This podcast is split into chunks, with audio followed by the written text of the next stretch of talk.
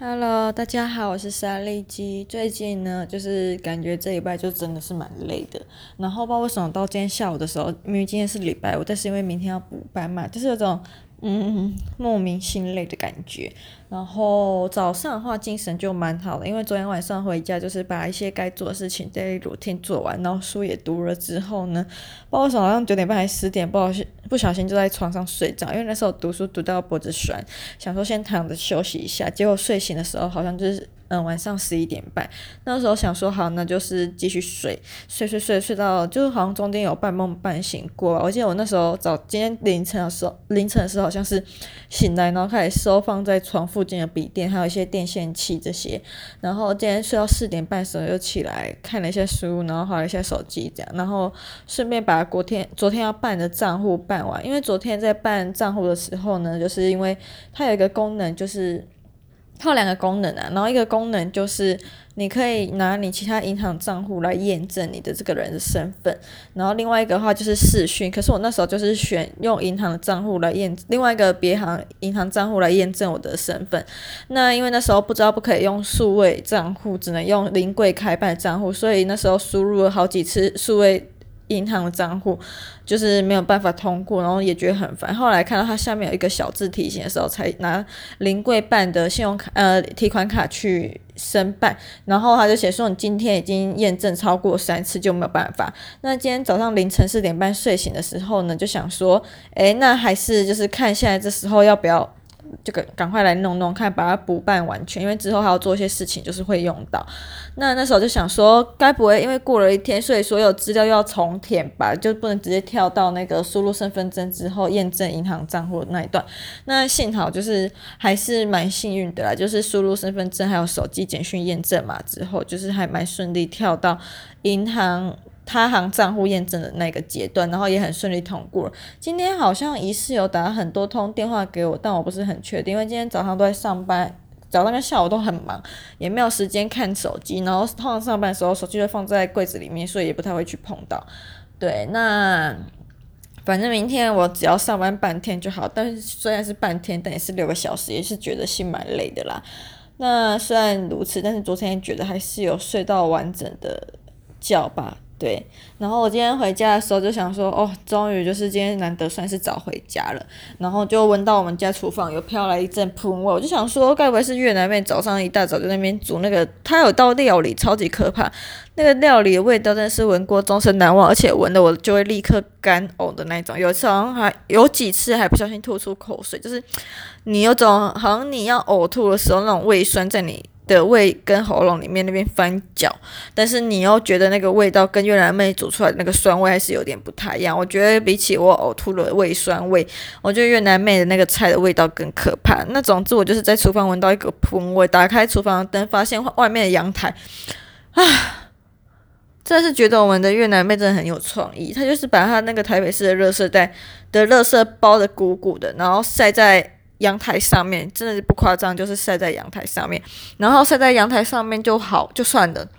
你知道乐色旁乐色在旁边一大坨乐色在旁边晒的什么吗？晒的他的内衣裤跟他的衣服。然后我之前就有看过一次，就觉得越南人的生活方式真的是很奇妙，很有创意。然后我就拍照啊，又拍照传给我的好朋友骆驼看，然后他就说。三小，你就当做熊宝贝啊。然后这里如果知道，如果是台湾人的话，应该都知道熊宝贝就是我们蛮常放在衣柜里面的那种熊宝贝香氛袋啊，熊宝贝洗衣机这样。然后少头在这里指的是熊宝贝香氛袋，就是挂在衣柜那种，就是让你的衣柜整个飘香的。然后他的意思就是那个垃圾袋挂在阳台，还一堆内衣跟衣服中间，就是香粉熊宝贝香氛袋，意思只是飘的是厨余的喷味。我真的不懂他为什么要做这么有创意的事情。然后我就想说，哦，昨天开那个证券户啊，然后打开的时候来看一些新的标的的时候，发现就是之前不是有那个嘛，富邦越南的那个 ETF 嘛，诶，应该是 ETF 吧，我有有点忘记了，零零零八八五吧，零零八八五还零零零八八八，应该是零零八八五，对，然后我就简称零零零，就是打电话零零帮帮我，对，然后我就想说。我就跟摄头讲说，那之前投资这个越南标的的人也是蛮厉害的，我都不知道是勇夫还是莽夫，但大家大家之前我抢着投资的时候，应该是没有想过我们家这越南妹这么有生活创意吧？还是因为越南人生活都很有创意，所以才去抢着投资这个标的？我是不是我是不是我是没有很清楚啦。但我觉得，如果大家投资这个标的的人来我们家看过我们这越南妹之后，应该会觉得就很想要生，就是想要赎回了吧？对。那总之看到他就是一个蛮心累的人，然后昨天还前天吧，又是就敲地板，然后就直接去跟他说，你可不可以到你的房间去敲，或者到其他地方敲，在这边敲很吵。我真的不懂那是越南的巫术还是怎样，就很喜欢在半夜的时候把拿一块抹布，然后铺在地毯上开始用砖块敲。我想说，如果你真的是要敲一些什么食材的话，那你为什么不要去买研磨来研磨就好了？用手你研拿着碗递着碗这样研磨不好嘛？吵又不会吵到别人。唉，